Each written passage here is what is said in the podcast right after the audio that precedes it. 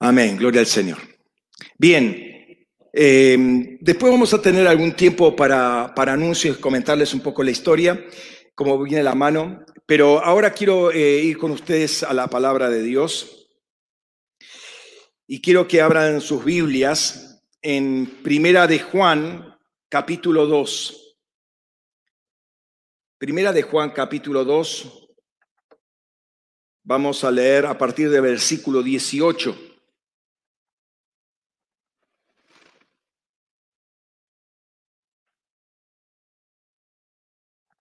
Mm, a ver, un momento.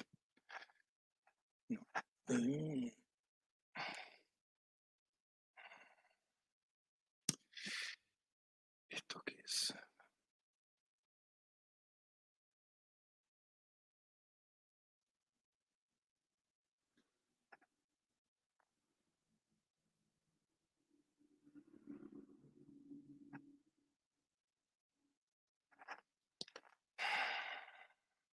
Aguarden un momento.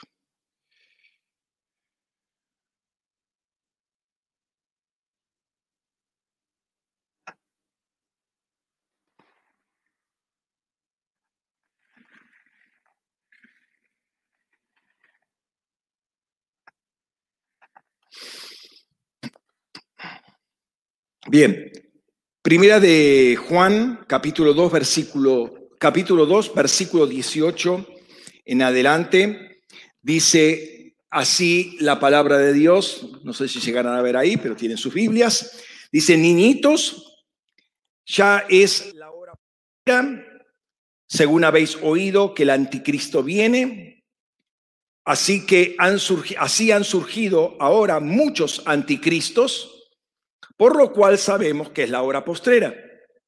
Salieron de nosotros, pero no eran de nosotros porque si hubieran sido de nosotros, habrían permanecido con nosotros. Pero salieron para que se manifestara que no todos son de nosotros. Pero vosotros tenéis la unción del santo y todos vosotros lo sabéis.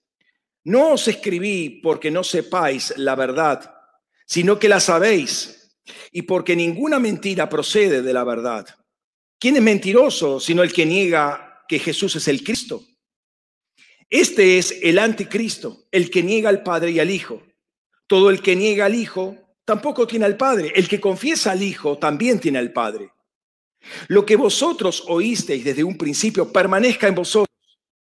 Si lo, lo que oísteis desde un principio permanece en vosotros, también vosotros permaneceréis en el Hijo y en el Padre. Y esta es la promesa que Él nos dio, la vida eterna. Os estoy escribiendo esto sobre los que intentan engañaros. Aunque en cuanto a vosotros, la unción que está eh, de él, perdón, que de él habéis recibido, permanece en vosotros y no tenéis necesidad de que nadie os enseñe, sino que así como la unción os enseña todas las cosas y es verdad y no es mentira, así como ella os enseñó, permaneced en él. Sabemos que eh, estamos en un tiempo de guerra. Esta, esta guerra no es como otras guerras, eh, pero estamos en una guerra que por un lado es silenciosa, pero por el otro lado es bastante ruidosa. En este sentido es una guerra de silencio, de palabras, o de silencio de palabras. En ambos casos es una guerra.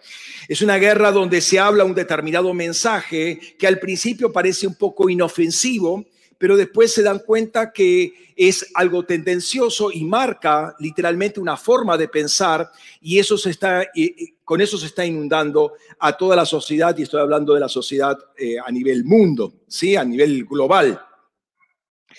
Eh, en rigor, eh, muchos programas que tratan de ser periodísticos no son periodísticos, son shows para imponer un punto de vista particular, ¿sí? una, una, una visión. El otro día, eh, eh, en esta semana, no sé si lo habrán escuchado, eh, la mitad de los médicos de un hospital de Ceiza se negaron a practicar abortos por una cuestión o religiosa o de, conciencia, ¿no? de objeción de conciencia. Y el gobernador de la provincia de Buenos Aires le al director del del hospital hacer ninguna declaración. Ahora, fíjense qué, crítico, se puede matar, pero el director no puede hablar, no puede dar ninguna entrevista, no puede dar ninguna opinión. ¿Hasta dónde hemos llegado? Fíjense si no es una guerra de palabras o de silencio de palabras, ¿no? Por un lado te inyectan una palabra y por otro lado no te permiten dar una opinión. Es una guerra de palabras y el Internet que hoy estamos disfrutando tremendamente, el Internet que por así decirlo es el sistema o el instrumento más, permíteme la expresión, más democrático que pudo haber existido en el mundo, hoy se convirtió en un arma totalmente antidemocrática y la más poderosa del mundo, primero porque más allá que el que hable, el que transmite algo, puede decir cualquier tipo de mentira y engañarte, barbaridades, por otro lado, no podés decir cualquier cosa a cualquiera.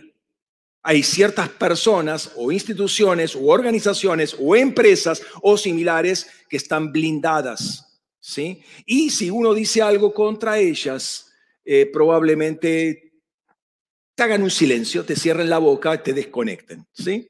Te bombardean con información, pero al mismo tiempo te chequean tu informa, la información que vos estás viendo para sacarte tus datos personales, dárselos a empresas y que este te bombardea, estas te bombardean con sus productos. ¿sí? Tu intimidad queda totalmente vulnerada por simplemente comprar o vender o ver un producto. ¿sí? Si ves una película por internet, te van a seguir inmediatamente con información al respecto, porque si estás interesado en esa temática, te vamos a dar este ofrecimiento también. Sí, gracias.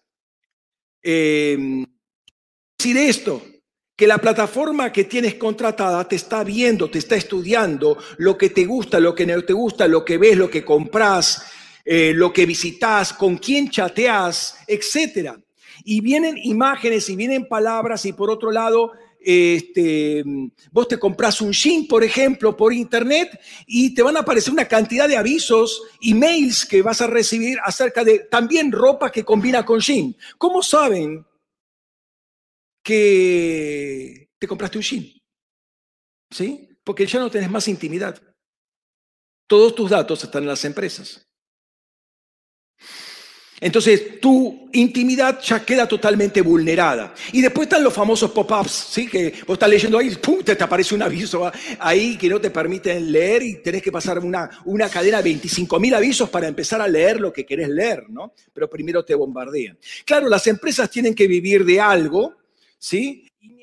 Plataformas venden la información de, nuestras, de nuestros datos, las empresas financian los espacios eh, de Internet con, el dinero de las, de las publicidades, ¿no? Y nosotros quedamos en el medio como un campo de experimentación social y condicionados a todas las empresas y a todas las plataformas.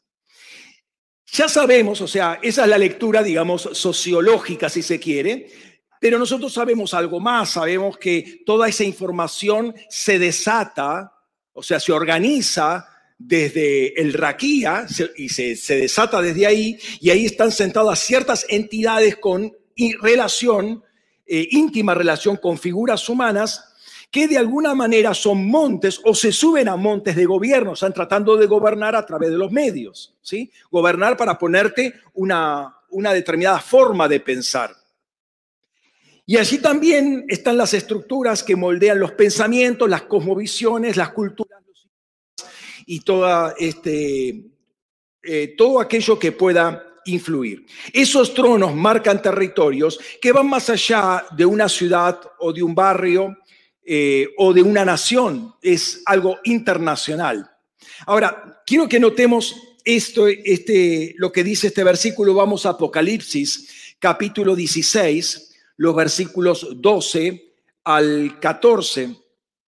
Dice, el sexto ángel, perdón, el sexto derramó su copa sobre el gran río Éufrates y se secó su agua para que fuera preparado el camino de los reyes del oriente.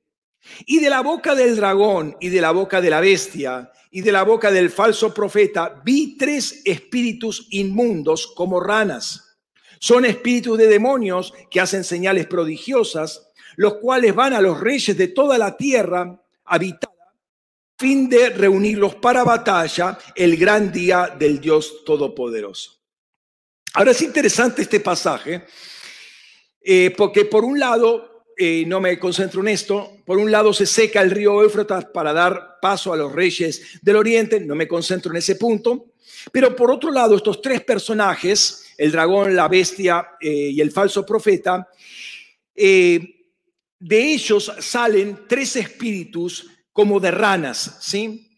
Ahora, las ranas y los sapos, sobre todo los machos, se caracterizan por croar en determinados tiempos, ¿eh? Kairoi, en determinados tiempos. Son tiempos particularmente de apareamiento. Entonces buscan llamar a la hembra por su croar constante, eh, eh, incansable para ellos, cansador para nosotros, sobre todo si uno está cerca de un lugar donde hay humedad, ríos y demás, ¿no?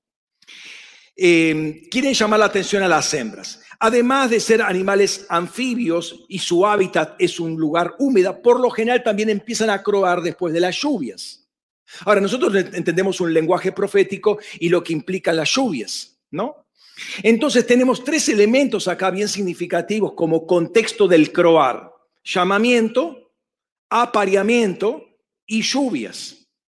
Estas tres entidades están de acuerdo y están llamando a todos para llevarlos a la guerra. Lo está llamando a hacer un pacto, ¿sí? Un pacto con derramamiento de sangre, un pacto, lo está llamando para el apareamiento. Es una suerte de invitación a un matrimonio entre las tres entidades estas y todo el pueblo que lo sigue ciegamente o sorda, bueno, sordamente no, porque lo, lo, obedecen, ¿no? Y ocurre en tiempos de lluvia, en tiempos de derramamiento del Espíritu. Entonces es muy significativo estas entidades o estas, estas tres, estos tres personajes que se ponen de acuerdo para dar un mensaje a todo el mundo, para que todo el mundo vaya a casarse con ellos a tener apareamiento con ellos. Es claro que detrás de todo esto hay una mente tenebrosa. Diríamos que el espíritu del anticristo y el anticristo están en escena, ¿sí? Pero el, espíritu del anticristo, va a decir el apóstol Juan hace dos mil años, que ya está en acción, ya está en movimiento, ya está manifestándose. Eh, y esto, es, esto da para trabajar un poco estos versículos y quiero... Eh, trabajarlos, digamos, versículo a versículo, el pasaje corto, bueno, más o menos corto, pero es muy interesante. Quiero que vayamos entonces al, primer versículo, primera de Juan 2, 18, haciendo algo muy poderoso. Niñitos, ya es la hora postrera. Y según habéis oído que el anticristo viene, Así han surgido ahora muchos anticristos, por lo cual sabemos que es la hora postrera. Acá hay dos cosas relacionadas. Una es la hora postrera y la otra es la aparición o presencia de varios anticristos. Estos últimos tiempos se inauguraron cuando los anteriores tiempos habían concluido. Y si leemos Gálatas capítulo 4, versículos 1 al 4, no está en pantalla, pero ustedes lo conocen y también tienen sus Biblias para revisarlos, Gálatas 4, 1 al 4, o al 5 si se quiere, eh, en el cumplimiento, en el pleroma de los cronoi, de los tiempos cronológicos, vino Jesucristo y murió por nosotros. Entonces, cuando se completa ese tiempo, ¿sí? Que se inaugura eh, en el, primer día, ¿sí? en Génesis 1.3, cuando se cumple ese tiempo, llega eh, Cristo Jesús, muere y resucita. ¿no? Todo, esos días de muerte, resurrección y Pentecostés es un bloque, por así decirlo. Y comienza a partir de eso otro ayón, otro tiempo, otro siglo, ¿sí? Eh, eh, un periodo largo de tiempo, donde ya no va a estar más sujeto al Cronos, aunque tiene su importancia, pero ahora eh, Dios está esperando, o sea, la culminación de los tiempos va a ser por la plenitud de los kairoi, no de los, del chronoi, sino de los, de los kairoi, de los momentos especiales, de las eh, visitaciones especiales que hace el Señor. Pero ya Juan en su tiempo estaba al tanto de los en los cuales él estaba viviendo. Y dice, esta es la última hora, la hora final. ¿sí? ¿Cuál es el contenido de esta hora? ¿Cuál es el contenido eh, de la hora en la cual nosotros estamos viviendo? Si tuvieras que caracterizar este tiempo, el día de hoy, estos días, con algo que es propio de estos tiempos y que no se dio en otros momentos. Bueno, sabemos que hay algunos detalles bastante particulares, particular, eh, en especial el, el, año 20 fue bastante particular, muy diferente a todos los demás, ¿no? Ahora, hay un patrón típico. En todos los tiempos tienen patrones típicos, ¿sí? Que se caracterizan. Por ejemplo, antes de la destrucción de las Torres Gemelas, antes del 11 de septiembre del 2001, uno podía viajar en avión con una escopeta. Tranquilamente. La declaraba así, viajo con una escopeta. Perfecto, no hay problema. A partir de ese día, no puedes viajar con más de 100 mililitros de agua. O sea, evidentemente, en los últimos 19 años, la aviación mundial, por un fenómeno puntual, local, como fue eh, lo de las torres, cambió radicalmente. O sea, la aviación pasó a ser totalmente, el viaje, el viajar, pasar por eh, migraciones, pasar por la aduana, es, es un parto. ¿Sí? Te hacen sacar los zapatos, te hacen sacar el cinturón, te hacen sacar todos los... Ponga las, computadoras aparte, póngalas en la mesa, sácalas. Es un lío. ¿Y qué lleva en el bolsillo? Hasta tener que decir, llevo plata. ¿Cuánto lleva? Sí, no, es, eh, muy dramático eh, y algunos aeropuertos son más exigentes que otros, ¿no?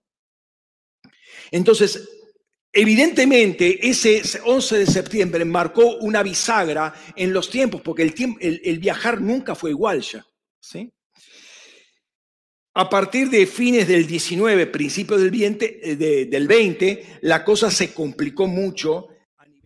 Hay algo que marcó a todo el mundo, aunque en diferentes lugares la cosa se manejó este, en forma diferente, pero ciertamente hay factores comunes también y muy eh, dramáticos. Eh, más allá, obviamente, del, del, uso del barbijo, que es una característica mundial. ¿sí? Pero el barbijo tiene algo en particular, te cubre el rostro y el rostro es figura del alma y el alma tiene que ver con la persona humana. Además, el barbijo pictóricamente eh, te cierra la boca para que no te expreses. Y es algo típico de este tiempo también, porque vos querés expresarte libremente y la vas, no la vas a pasar muy bien. Si bien se te dice que podés expresarte libremente, depende, depende a quién, dónde y cómo. O sea, la libertad está muy restringida actualmente. Y de alguna manera el barbijo manifiesta proféticamente la realidad que estamos viviendo.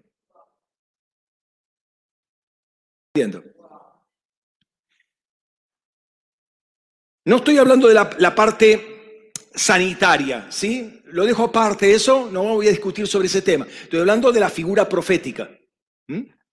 Entonces, algo que era dicho, vos vas a China, vas a Japón, vas a, a, Australia, vas a Europa, en cualquier lugar, el barbijo. O sea, la humanidad tiene cerrada la boca. Y más allá de las situaciones regionales, que son muchas, obviamente. Eh, esta que les indico es típico eh, mundial, ¿no? Eh, y hay otras cosas más, metemos con el tema de la vacuna, etcétera, etcétera. Hay, muchas cosas más que podríamos analizarla, aún proféticamente, que son muy interesantes. Ahora, todo esto que está pasando actualmente es un subconjunto de algo más general que empezó hace dos mil años y es la aparición de anticristos. Ahora, esta situación está manejada por el espíritu del anticristo. ¿Por qué? Porque estamos en tiempo de anticristos. Desde hace dos mil años, si lo decía Juan, en aquella época ya había muchos anticristos que habían salido de nosotros, pero no eran de nosotros. Imagínense ahora, ¿no? Está bien desparramada la cosa. ¿Por qué antes no había, por qué antes de, de Cristo no había aparecido el espíritu del anticristo. Bueno, había otros espíritus, ¿no? No tendrían, no tendrían el nombre de anticristo, pero claro, si el enemigo es un imitador, primero tiene que aparecer el Cristo. para que después aparezcan las burdas imitaciones de los anticristos, ¿no? No puede aparecer lo anticristo antes que primero aparezca lo genuino. Así que como el Raquía va desarrollando voces, eh, programas, estrategias, inspira a la gente, desarrolla argumentos, filosofías, religiones, ¿para qué? Y para ir desviando de la verdad, ¿sí? Va desviando a la gente, a los elegidos, los agarra a los elegidos, los confunde, si puede desautorizar a la iglesia mejor, porque ese es el, el único peligro que tiene el anticristo, es la iglesia de Cristo. ¿sí? Es eh, el, gran drama. Entonces, a ver cómo puede meterse el pecado, cómo puede desautorizarse, cómo puede callarse, cómo puede mezclarse para que pierda la autoridad profética. Ahora bien, la iglesia salió de Cristo, ¿se acuerdan? Le abrieron el costallo, salió agua, eh, eh, sangre y agua. La iglesia tiene el mismo ADN que Cristo, ¿sí? sale de su castado para ser nuevamente unida. Somos un espíritu con Él, somos unidos a Él.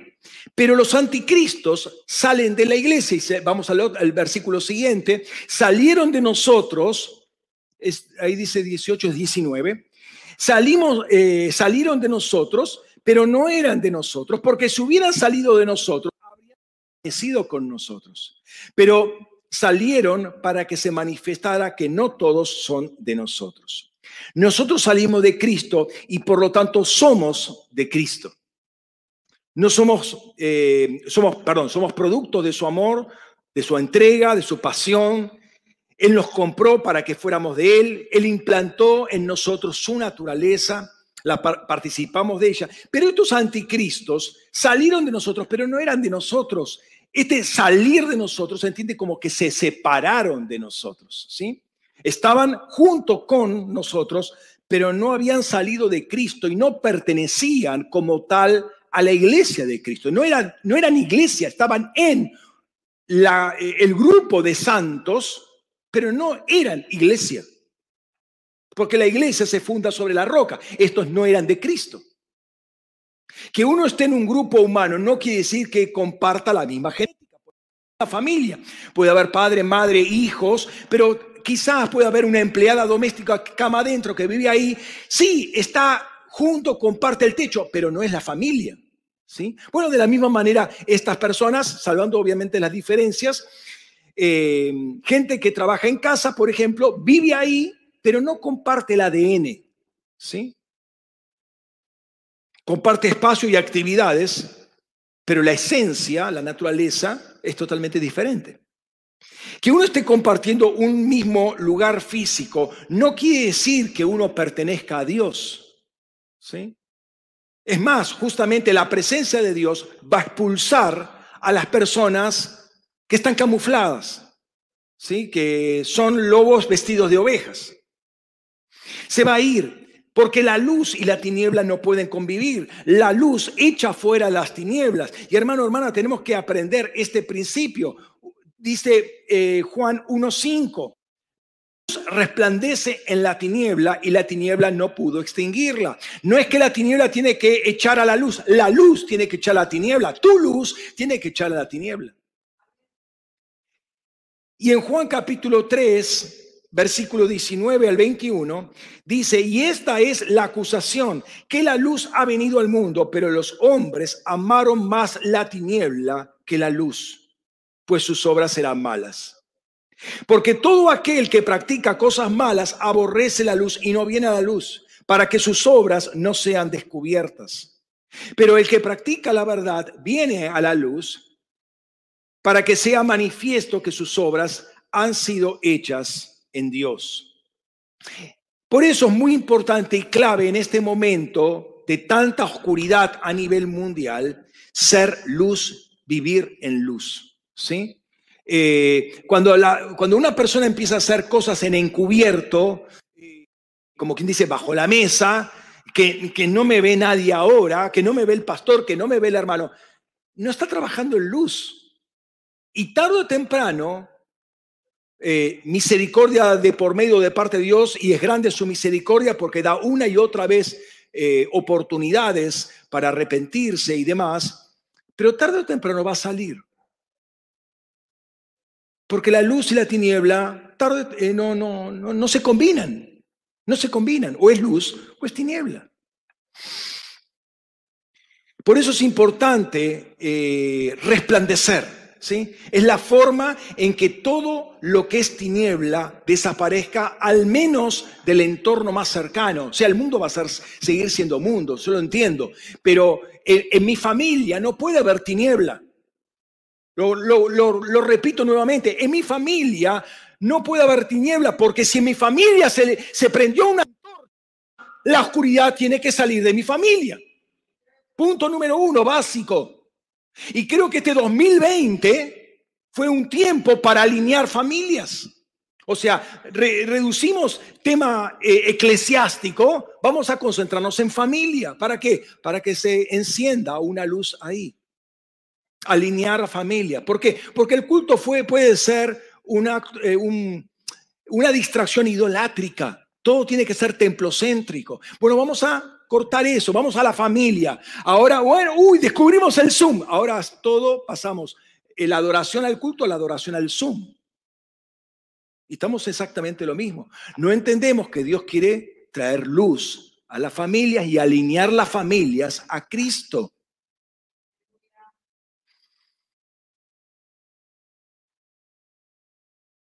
Notemos que el texto dice, salieron para que se manifestara que todos no son de nosotros.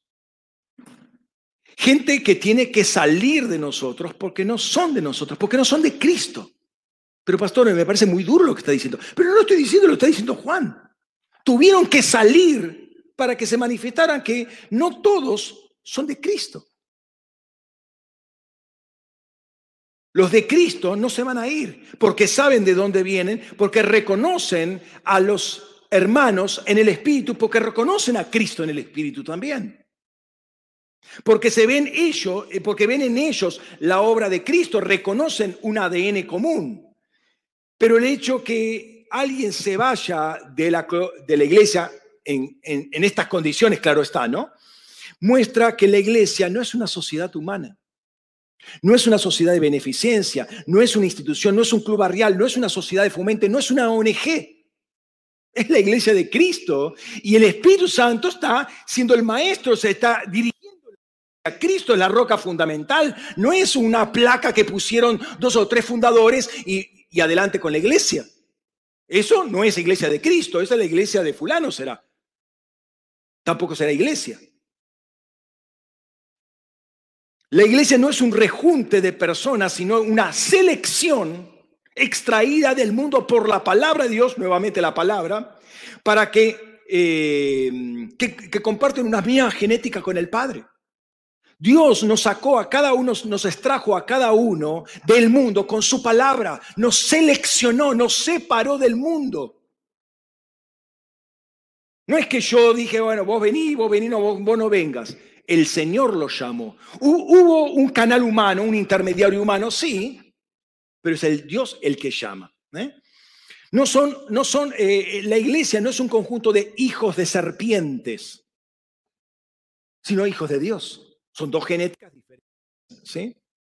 El profeta Isaías dice en Isaías 53, versículo 10, plugo a Adonai quebrantarlo y someterlo a padecimientos. Se entiende que está hablando proféticamente de Cristo. Cuando su vida haya sido puesta en sacrificio expiatorio, verá, su, verá a su descendencia, vivirá por días sin fin y la voluntad de Adonai triunfará en su mano. Somos la descendencia espiritual de Cristo. ¿Sí? No somos un rejunte. Somos una extracción seleccionada quirúrgicamente por Dios por medio de su palabra. Uno bien puede decir que Dios tomó uno de acá, otro de allá, uno con de clase social alta, otro de clase social baja, uno con educación, otros sin educación, pero Dios es el que llamó en cada cosa, en cada momento. Y Jesús dice una palabra interesante. Dice, cuando saca a suya, Juan capítulo 10, versículos 4 y 5, cuando saca a todas las suyas, va delante de ellas y las ovejas lo siguen porque han conocido su voz. Y de ningún modo seguirán al extraño, sino que huirán de él, porque no conocen la voz de los extraños. Noten otra vez la palabra, otra vez la voz. Y la oveja que es de Cristo, la persona de Cristo, está caracterizada por una cosa, conoce la voz de su Señor, conoce quién lo llamó desde la eternidad y quién lo llamó en la espacio-temporalidad también, sabe a dónde, eh, eh, dónde está y a quién está siguiendo, y, a otra, y otra voz no oye. Ahora, eso es muy interesante, otra voz no oye. El problema es que muchas veces la iglesia está oyendo varias voces, no solamente la de Cristo. Entonces entra en confusión la iglesia y pierde su sensibilidad auditiva y entra en confusión. Me viene esta imagen. Eh, ustedes saben que si un avión eh, se, levanta mucho cuando, cuando desciende, se inclina mucho, entra en lo que se llama en pérdida, ¿no? Bueno, eh, si uno entra a escuchar muchas voces que nos vienen del trono de Dios, va a entrar en pérdida también. Se va a empezar a caer, va a perder sustentabilidad y se va a ir al piso. Después no se puede retomar. Sobre todo está muy cerca del piso ya, ¿no? La escritura muestra casos de gente, de, seguidores potenciales de Cristo. ¿Sí? Autoproclamados discípulos. Señor, te seguiré donde quieras. ¿Se acuerdan, no? Eh, pero déjame primero, ¿se acuerdan también, no? Eh, gente que se ofreció a ser seguidor de Cristo. Y Jesús, eh, obviamente tenían falsas pero también eran autoproclamados seguidores. No fueron llamados por Cristo, no fueron acercados a Cristo por el Padre. Se acercaron porque quisieron. Lo tomaron quizás como líder político, como revolucionario social, quisieron manejarlo, comprarlo, buscar acomodos. Y Jesús le dijo una palabra muy suavecita, muy tierna, muy pastoral, sin consejo sano le dio y nunca más volvieron. No, le podemos recriminar a, Jesús, pero que le trataste mal, por eso no vino. No, no, le dijo una palabra bien, bien tranqui, ¿no? Pero para ellos fue un bombazo. Y dijeron, no, no, no, esto no, no puede seguir, no, no, no podemos seguir. ¿Por qué? Porque no eran de la misma genética. Jesús se tragó todo lo que se tragó y eh, el cristiano te tiene que tragar todo lo que Jesús se tragó. ¿Por qué? Porque tiene la misma genética, puede soportarlo cuando dicen amén a eso, ¿no? Ahora, fíjate que eh, la, sirofenicia viene y Jesús la, la, de arriba abajo, como quien dice, le dice de todo, pero después termina diciendo Jesús, grande es tu fe. Y la mujer no se fue. ¿Por qué? Porque había escuchado la voz del Padre. Porque era de la misma genética. Inclusive escuchó la voz de un centurión, este, eh, di la palabra solamente, ¿no? Este, y Jesús dice, no he hallado en Israel tanta fe.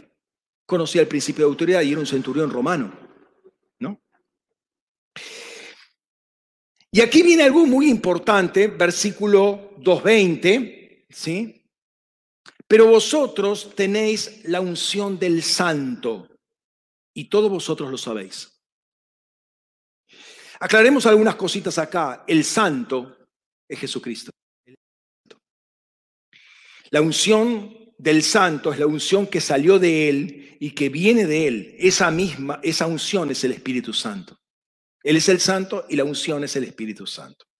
La palabra unción en griego es crisma, ¿sí? Y tanto crisma como Christos, Cristo, viene del verbo grio, que es ungir. No, estoy eh, eh, diciendo nada eh, muy revolucionario. Hay una palabra vieja en griego que es mat, que es resultado. Entonces, crisma, crismat, quedó en crisma, que, que es el resultado del grio, el, el resultado de ungir es unción, ¿no? Entonces Cristos es ungido. Los anticristos son los anticristos, o anticristos, es anti-ungidos, sería la palabra. Nosotros como cristianos somos ungidos, ¿sí? ¿Cuántos son ungidos acá? Amén. Somos ungidos, o sea, somos Cristoi, somos Cristos. Somos ungidos, amén. Somos Cristos, porque somos ungidos. Hay una palabra muy poderosa en el Salmo 105 y sería bueno que si somos ungidos tengamos esta palabra en cuenta. Salmo 105, versículo 15. No toquéis a mis ungidos. ¿Sí? Ahí en griego, según la Septuaginta, sería me hapses de ton Christon mu. ¿Eh? No me toquéis, hapto, es el verbo hapto, tocar. Eh, no toquéis a mis ni, ni hagáis mal, mal a mis profetas. Hay una palabra profética hacia los ungidos. Hay una palabra para que nadie toque a los ungidos. O sea, que nadie te toque. Revise, revise la escritura, como hace Graciela. Este, revise la escritura. Los debería revisar la escritura para ver si lo que decía Pablo era correcto. Y está ahí, está ahí, no lo estoy inventando. Ahora, según los versículos anteriores, surgieron muchos anticristos, es decir, muchos, hay muchos dando vuelta, muchos anti-ungidos, gente que recibió una unción especial, pero que viene de un espíritu diferente, no vienen de Cristo. Una unción que no conduce a la gente a Cristo ni a proclamar a Cristo. La unción que viene de Cristo levanta a Cristo, promueve a Cristo, exalta a Cristo, nos lleva hacia Cristo, nos separa para Cristo, nos separa del mundo para Cristo. Del anticristo nos separa de Cristo y nos une al mundo. La unción del anticristo es todo lo contrario. Viene eh, de otra entidad y nos separa y nos conecta justamente a esa entidad. Recuerden las, las ranas que salían para unirlos a la batalla de hacer ese tremendo derramamiento de sangre para sellar un pacto matrimonial supuestamente. Y esto es muy duro, pero Juan lo dice, y no solamente dice eso, también dice, y todos vosotros lo sabéis. O sea, hay algo que está en nuestro espíritu, que lo sabemos, esto, esto, lo sabemos, sabemos que somos ungidos, sabemos que recibimos de Cristo y esto nos separó del mundo, lo sabemos. ¿eh? En otras palabras, no le está dando, no le está dando una revelación nueva, ¿sí? Hay gente ungida por Cristo con la unción que viene de él y hay otro grupo de personas que están ungidos con otra unción, la del anticristo. ¿Sí? El que está, el que quiere posicionarse anti, el prefijo o preposición, acá funciona como prefijo, pero preposición anti quiere decir en contra de o en lugar de. O sea, el que quiere tomar el lugar de alguien. Bueno, el anticristo quiere tomar el lugar de Cristo, aparte que está opuesto a Cristo, ¿no? Ahora bien, como Cristo fue ungido con el Espíritu Santo en toda su plenitud, también como cristianos somos ungidos de la misma manera. Notemos, vamos a Juan 3, 33 y 34. Dice, el que recibe su testimonio certifica que Dios es veraz, pues aquel a quien Dios envió habla las palabras de Dios porque da el Espíritu sin medida. Entonces el enviado de Dios habla palabras de Dios. Nuevamente habla palabras de Dios y pone esto en relación con el Espíritu Santo, porque da el Espíritu sin medida. Jesús es el enviado y el que tenía el Espíritu sin medida y lo entrega, ¿sí? También sin limitación. Luego Pablo va a decir, Primera de Corintios eh, eh, capítulo 1, versículo 21 y 22, dice, y el que nos confirma con vosotros en Cristo y el que nos ungió es Dios quien también nos selló y nos dio como garantía el, al Espíritu en nuestros corazones. Entonces el Espíritu fue dado por Dios para confirmarnos como cuerpo en Cristo y para ungirnos con el Espíritu Santo. Somos gente ungida. Somos gente ungida. Creía que iban a estar contentos. Somos gente ungida por el Espíritu Santo. ¿sí? Si Él es el ungido, nosotros también tenemos su misma unción. La misma unción que estaba sobre Cristo o en Cristo y en nosotros.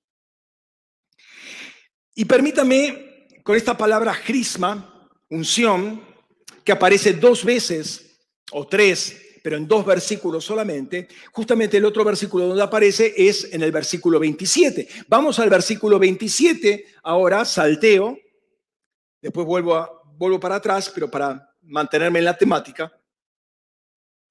Dice, versículo 27, pero la unción que vosotros habéis recibido de él mora, menos, mora en vosotros y no tenéis necesidad que ninguno os enseñe.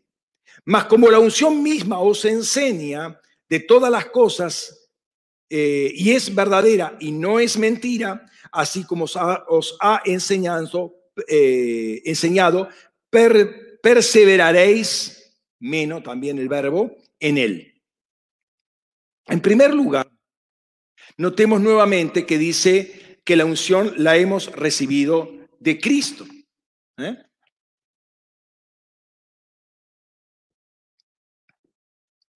Y esa unción mora en nosotros, permanece en nosotros. Es decir, que esa unción no es una cosa, es alguien, ¿sí? Que mora en nosotros. Es, una, eh, es alguien que permanece en nosotros. El punto que ha suscitado alguna confusión es la frase que le sigue, y no tenéis necesidad que ninguno os enseñe. Esta frase ha traído alguna repercusión, por así decirlo, negativa en contra de los supuestos, permítanme ponerlos así, maestros de las escrituras. Porque dicen, pero si el Espíritu Santo te enseña todas las cosas, ¿para qué te necesitas maestros en la iglesia? Eh, primero, ¿quién está no es el Espíritu Santo que está enseñando a los corazones, sino el apóstol Juan que está escribiendo esto, ¿no? Entonces ahí, habría ya un, un cortocircuito en ese razonamiento. ¿Quién finalmente enseña? Es la pregunta, ¿no? Pero a esta pregunta también yo le podría añadir otras, que es enseñar qué, enseñar qué cosa y cuál es el nivel o grado o profundidad de la enseñanza. Me quiero concentrar en lo, en lo que la unción enseña. Y aquí está hablando algo muy particular, muy básico eh, de, fundamental, básico de fundamental, ¿no? Es decir, lo que viene de Cristo y lo que no viene de Cristo. El hecho eh, que nos ungió con el Espíritu Santo y nos separó para Él, esto es muy básico, muy, muy fundamental. Eh, tal vez no sea sencillo de entenderlo, pero si no entendemos esto, todo lo que sigue no lo vamos a entender.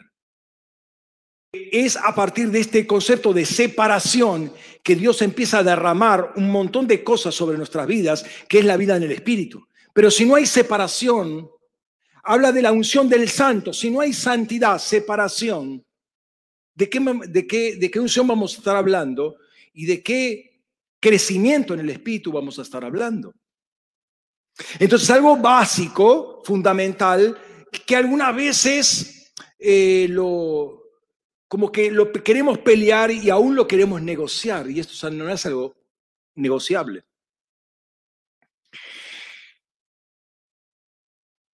Algo que es básico es que tenemos la naturaleza divina. Que, eh, a ver, eh, pensándolo racionalmente, pasa a ser muy complicado, porque ¿cómo la naturaleza divina está en nosotros? Pero Pedro dice, capítulo 2, eh, perdón, segunda de Pedro, capítulo 1, versículo participamos de la naturaleza divina.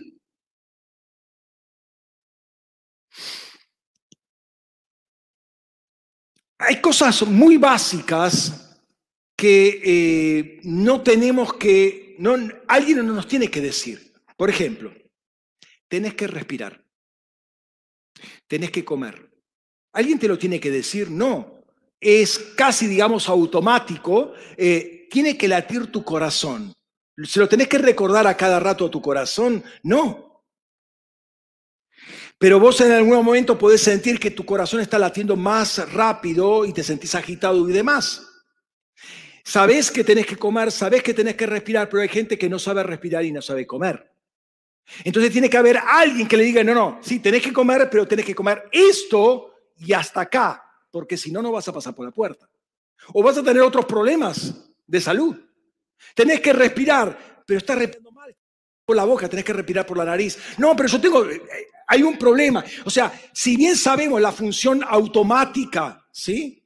Eh, nerviosa, es un sistema automático que tenemos que lo hace, hay cosas que el pecado, directa o indirectamente, se metió ahí y estropeó la cosa. Y uno tiene que ajustarse, corregirse y, demás. Entonces, si bien hay algo que es automático, básico, fundamental, hay una distorsión que hay que corregirla y ahí se necesita una persona, en este caso un profesional, que pueda dar un consejo. De la misma manera tenemos el Espíritu Santo. Ese Espíritu Santo mora en nosotros, permanece en nosotros y nos enseña todas las cosas. Pero nuestra capacidad receptiva, nuestra obediencia algunas veces no es muy diligente, no queremos oír, no me gusta el bigote del predicador y le ponemos alguna cosa y ya no oímos al Espíritu Santo, cuando tendría que ser automático. Entonces, está, están los ministerios y la Biblia lo va a decir que el apóstol, profeta, evangelista, pastor y maestro hasta un determinado momento, pero ese momento todavía no llegó. Cuando llegue van a desaparecer todos. Pero por el momento que tenemos que eh, lidiar con ciertas tendencias nuestras y contexto, necesitamos eh, estos cuatro barra cinco ministerios.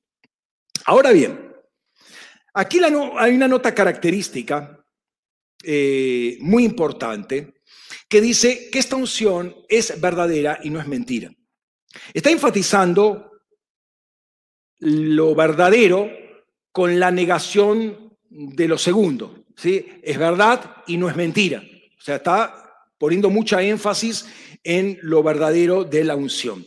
Si la unción de Cristo es verdadero, eh, eso se establece como parámetro, entonces uno puede andar en la verdad. Es decir, solamente la unción que viene de Dios, el Espíritu Santo, me va a decir la verdad. Y acá yo tengo que poner mucho oído, ¿sí? Sobre todo en estos tiempos de desinformación. Tengo que prestar mucho oído a la palabra de Dios. Tengo que poner mis parabólicas apuntando al, al trono de Dios porque tengo que escuchar su voz. Está diciendo que hay otras unciones, pero esas unciones son mentiras son mentirosas, en esencia son mentirosas. Y aquí tenemos que tener mucho, mucho cuidado también para no convertirnos en fanáticos, ¿sí? Eh, y el Evangelio quede por ese fanatismo desautorizado, ¿sí? Eh, porque se van a burlar y demás. Eh, no estoy burlando, burlar sin razón, ¿no? Y con esto vuelvo al principio. Hoy se levantan muchas voces, pero ¿cuál es la voz verdadera y cuál es la mentirosa de todas? Hay una sola cosa que yo sé que es cierta 100%, que es la voz del Padre. Esa es la verdadera. Y hoy están diciendo una cosa y mañana están diciendo otra. Y eso lo vimos, lo vimos con quien está manejando todo esto, que es la Organización Mundial de la Salud, que en un momento dijo una cosa y después se dieron cuenta que se habían equivocado. Pero mientras tanto manejaron a todo el mundo. Entonces, ¿cuál es la voz de Dios en todo esto? ¿Dónde está la voz? La iglesia, que es la, a ver, la elegida por Dios, la ungida por Dios para tener la voz verdadera y soltar la voz verdadera, tiene que estar oyendo al trono para no ser engañado. Porque dice la palabra, Jesús lo dice, que aún los elegidos podrían ser engañados, desviados por escuchar lo que nos... Eva escuchó lo que no tenía que escuchar. Así de simple. Así que si le pasó a ella, le pasó a Dar y demás, miren si no nos puede pasar a nosotros. Hoy están diciendo una cosa y mañana están diciendo otra. Y aunque digan lo mismo, eso no es certeza de que sea verdad. Puede ser la reafirmación de una mentira intencionalmente.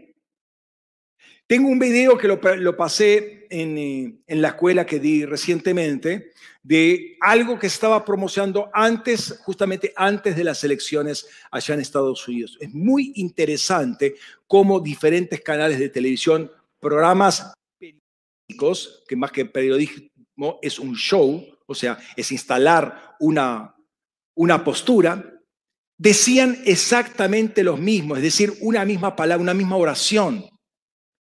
¿Qué quiere decir eso? Que hay una mente atrás de todos esos canales, 20 canales más o menos, hay una mente que había dicho, digan esto, frasecita cortita y contundente.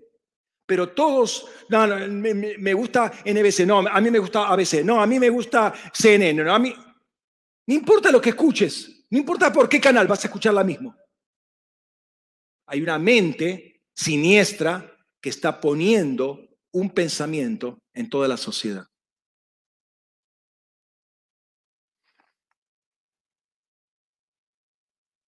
Jesús mismo se define como la verdad. La unción que viene de Él es verdad, es verdadera porque sale de Él. De modo que el Espíritu Santo no puede decir otra cosa de lo que dijo Jesús. Esté o no esté en las Escrituras.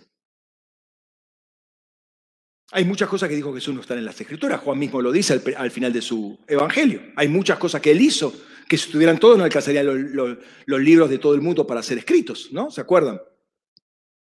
Pero hay muchas cosas que quizás no estén escritas, eh, eh, no, obviamente no están escritos, pero que es obvio que estuvieron en la vida de Jesús, porque era 100% hombre, así que tenía necesidades fisiológicas. Y no está en ningún caso eh, de la Biblia, y no creo que hace 33 años aguantando. Se dan cuenta que hay cosas que no están escritas en la Biblia, pero no por eso dejan de ser ciertas.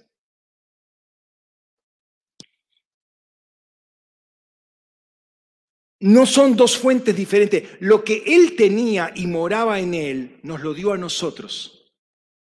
El mismo que lo guiaba a Él nos guía a nosotros. El mismo que le decía lo que el Padre eh, o, la relación que había con el Padre es el que nos, se manifiesta en nosotros y nos dice lo que habla el Padre.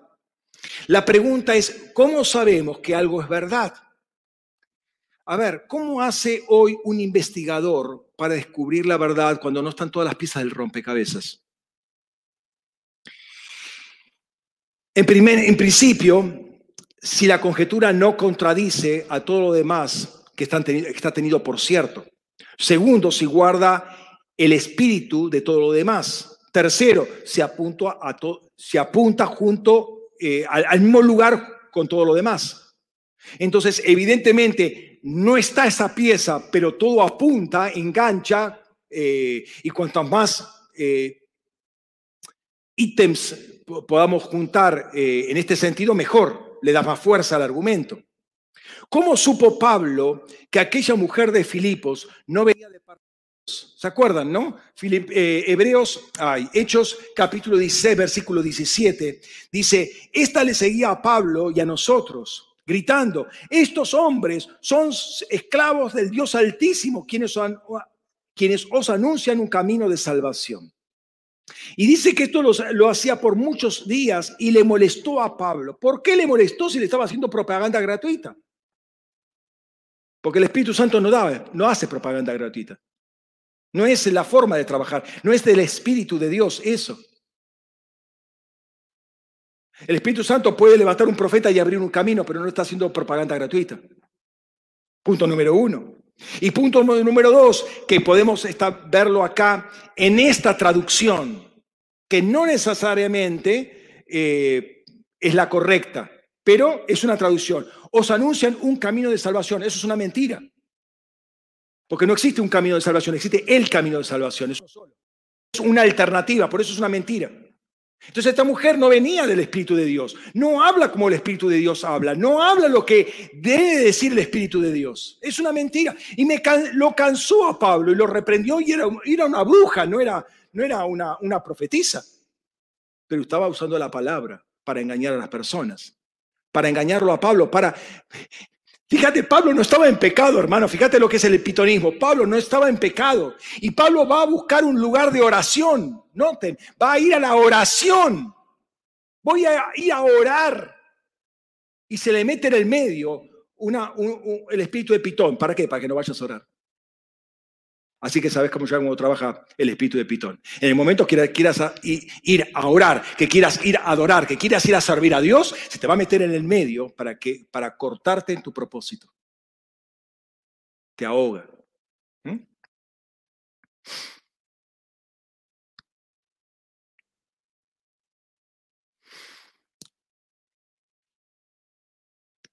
La pregunta es, ¿cuál es el trono desde el cual se están emitiendo las voces que oímos actualmente?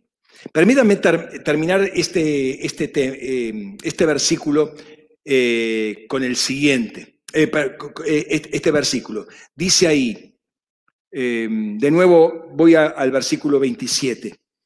Pero la unción que vosotros habéis recibido de él mora en vosotros no tenéis necesidad que ninguno os enseñe, mas como la unción misma os enseña todas las cosas y es verdadero y no mentira, así como os ha enseñado, permaneceréis en él. Notemos que la palabra permanecer aparece dos veces acá, aunque traducida de diferente manera. Morar o perseverar. Pero es la palabra, el verbo menos es el verbo permanecer. Permanece en nosotros y nosotros permanecemos en él. ¿Sí? La clave para permanecer en Él, obviamente, es el Espíritu Santo. Bien, volvamos ahora al versículo 21, con esto en mente, ¿sí? Dice, versículo 21, no os escribí porque no sepáis la verdad, sino porque la sabéis y porque ninguna mentira procede de la verdad. Recién veíamos que la unción es verdad, es verdadera y no es mentira. Y aquí dice que ninguna mentira procede de la verdad. Así que como la unción verdadera procede de la verdad, la mentira no puede hacerlo. De una misma canilla no sale agua dulce y agua amarga. O sea, a ver, está, pero, pero es una mentirita pequeña. Pero esa, esa voz no salió de Dios está conectado a otra fuente. Acá dice que ninguna mentira procede de la verdad, ¿sí?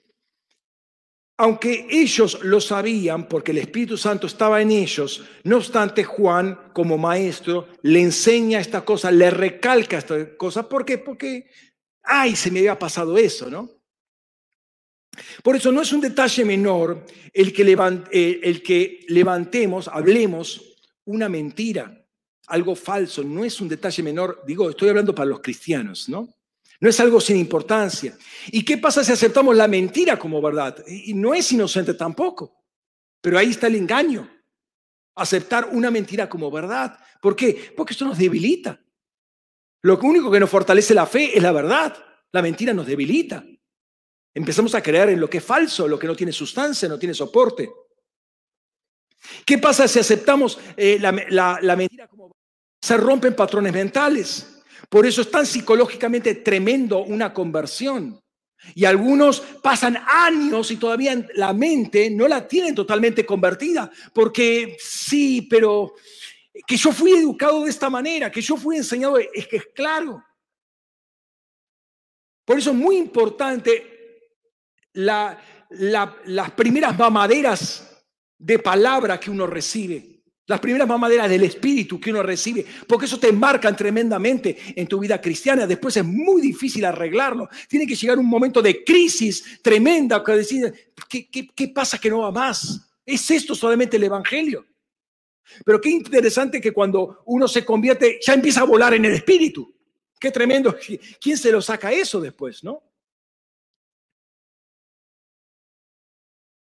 Cuando entra la verdad, la verdad con mayúscula, las mentiras empiezan, y todo lo construido por la mentira se empieza a desmoronar. Pasó a mí, me pasó a mí cuando me convertí. Tuve que lidiar con, con mi catolicismo y todo lo que había aprendido. Entonces hay muchos... Ahora, ¿qué pasa, por ejemplo, qué pasa en una iglesia evangélica? Que te han enseñado con la palabra de Dios en mano, con la Biblia en mano, te han enseñado manual de doctrina, esto es así, versículo bíblico, versículo bíblico, versículo... Sí, por supuesto. El Espíritu Santo ya no habla más, está claro en la Escritura. Los apóstoles profetas no existen más, está claro en la Escritura. Te han enseñado eso, años enseñando eso, siglos enseñando eso. La iglesia enseñando una mentira aunque tiene la unción que es verdadera. Como, no, entiendo eso, no, no, no me termina de cerrar, pero es una realidad que se vio.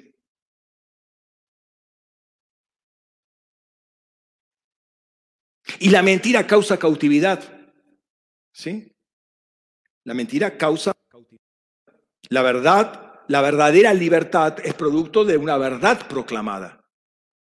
Entonces, si uno está pasando por, un, por una situación de, crisis, de ahogamiento o agobio, ¿sí? Porque se siente oprimido, a ver, eh, el Espíritu Santo te está diciendo algo, no estás en el lugar correcto. ¿Por qué? Porque Dios no te llamó a estar en una cárcel, te llamó a estar en libertad. Y la unción de libertad viene del Espíritu Santo, Él es el que nos liberta. Entonces hay muchas estructuras, inclusive en las iglesias, hay muchas eh, eh, estructuras que son estructuras mentirosas, que todavía están, que las tiene que romper el Espíritu Santo. ¿eh? Dice el versículo que sigue, versículo 22, ¿quién es el mentiroso sino el que niega que Jesús es el Cristo, el Cristos? Este es el anticristos el que niega al Padre y al Hijo. Y aquí hay como una individualización de la fuente, el mentiroso. ¿Quién es el mentiroso? Como, casi como nombre propio está, ¿no? ¿Dónde está el mentiroso? Es el anticristo el mentiroso. ¿sí? Está hablando de un ser humano que miente, pero también de una fuente, que es una, eh, de una aseveración, de una palabra, pero una palabra totalmente mentiroso. Negar a Jesús, que es el ungido, es producto del anti-ungido. ¿Sí? Del que quiere tomar el lugar del ungido, o sea, del anticristo. Esa persona humana está instruido, influido por el espíritu del anticristo, que estuvo operativo siempre, ¿no? Eh, y negando a Jesús como ungido, niega a Jesús como hijo y al Padre. padre. Los pone como mentirosos y ahí eh, dice, este es el espíritu del anticristo. El espíritu del anticristo es un espíritu mentiroso, es un engaño. Y el espíritu del anticristo está operativo y tenemos que saber que está engañando. Y no podemos chuparnos el dedo con eso. Y en los días actuales hay mucho engaño dando vueltas, eh, en, ni hablar en las redes sociales, sin ni hablar en las redes sociales, hay mucho engaño, hay mucha confusión, porque también hay mucha iglesia metida en, en todo este embrollo de las redes sociales y de, los, de las mentiras que salen ahí dando vuelta y no será que fulano de tal profetizó con esta, con esta poesía escrita en el año 30. Y, son engaños que están eh, corriendo por, por, por todos lados. Y, quiero que entiendan esto, nosotros somos repetidores de lo que dice el trono de Dios. Nosotros fuimos constituidos por Dios como voceros de la palabra que sale del trono. O sea, nosotros tenemos que enseñarle a las potestades, a los principados y potestades en los celestiales. ¿Qué cosa? Lo que sale del trono, no opiniones personales. Ahora, ¿qué pasa cuando nosotros empezamos a soltar mentiras? Los principados van a decir, ajá, gracias por la propaganda. Reforzamos eso. Porque nosotros, la iglesia es la que tiene autoridad. Dios le dio la autoridad a la iglesia. Nosotros reforzamos la mentira proféticamente. Por la unción que está en nosotros, la estamos usando para el mal. Y estamos reforzando una mentira. Lo que no pueden hacer los medios, lo puede hacer la iglesia.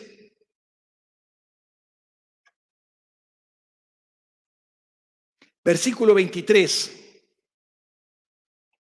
Y este, lo que dijimos está relacionado con esto, ¿no? Todo el que niega al Hijo tampoco tiene al Padre. Noten, negar al Hijo, tener al Padre. El que confiesa, homologueo, al Hijo también tiene al Padre. Negar al Hijo es no tener al Padre. Y en este contexto, negar al Hijo es negar que Él es el ungido y el que unge. Y no tener al Padre habla de orfandad. Y si no tenés al Padre, tampoco tenés al Hijo como hijo y como hermano mayor tampoco tenés identidad. Y estás totalmente en la nube. Estás totalmente perdido. ¿Sí? Eh, carencia de identidad, de propósito, de destino. La unción finalmente, fíjate que nos está posicionando, ¿sí? La unción define finalmente que somos hijos, que tenemos padre, que tenemos propósito, que pertenecemos, que permanecemos para siempre. Por eso el tema de la unción es importante. Por eso el Espíritu Santo nos posiciona en todo esto, vamos hacia una meta clara. Pero el que confiesa al Hijo dice que tiene al Padre. ¿Y qué, está, qué es lo que está confesando? Confesar es decir lo mismo que. La palabra homologueo, decir lo mismo que. ¿Qué quiere decir esto? Que constantemente estoy declarando una misma cosa con las escrituras, estoy avalando lo que las escrituras dicen. Y lo estoy declarando, y lo que estoy declarando finalmente es que eh, el ungido, que Jesús es el ungido y el que unge, y es el que me ungió a mí y tengo la misma unción del Padre. Eh, perdón, del Hijo, del Hijo. Me ha separado para Él, me ha separado para su servicio, le pertenezco a Él. No es solo declararlo, aunque sí es un énfasis, es importante declararlo porque no solamente lo declaro y otros oyen, sino lo declaro y yo lo oigo y eso refuerza también mi fe pero también tiene que vivir confieso con palabras, pero lo vivo con hechos.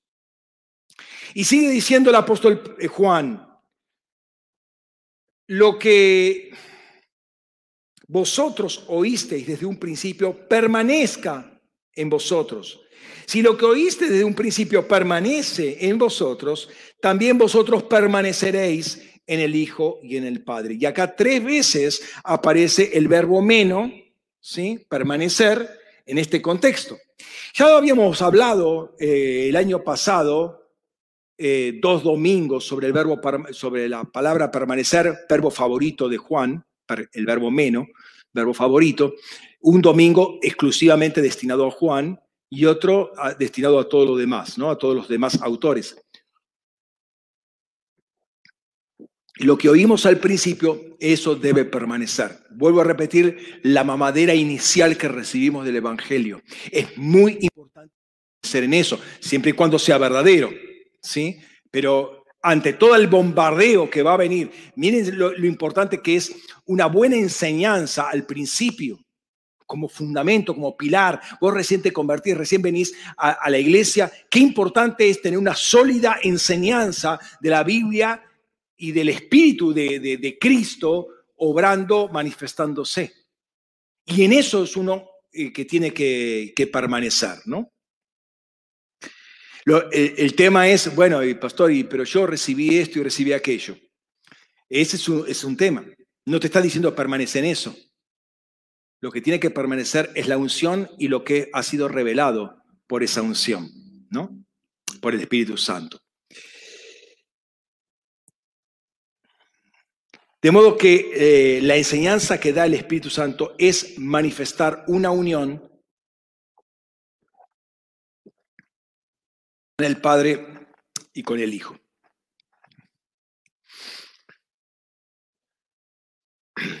Es algo más que académico, es una relación, habla de un fluir del Espíritu Santo en nosotros y con ellos eh, un fluir de la paternidad de Dios, un fluir de la, filiación de Cristo en nosotros.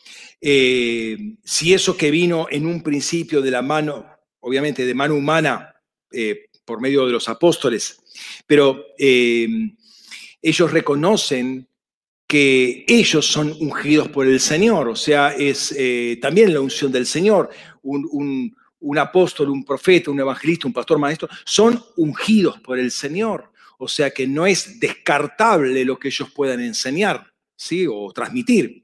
Es unción del santo también, que viene con palabras. Y cada uno eh, ha sido para algo, eso ya lo vamos a ver, ha sido ungido para algo. O sea, un maestro ha sido ungido para enseñar. Ese es eh, el fuerte, por así decirlo, de él. Cómo se va a manifestar la gracia de Dios, el poder del Espíritu Santo en la enseñanza. ¿sí?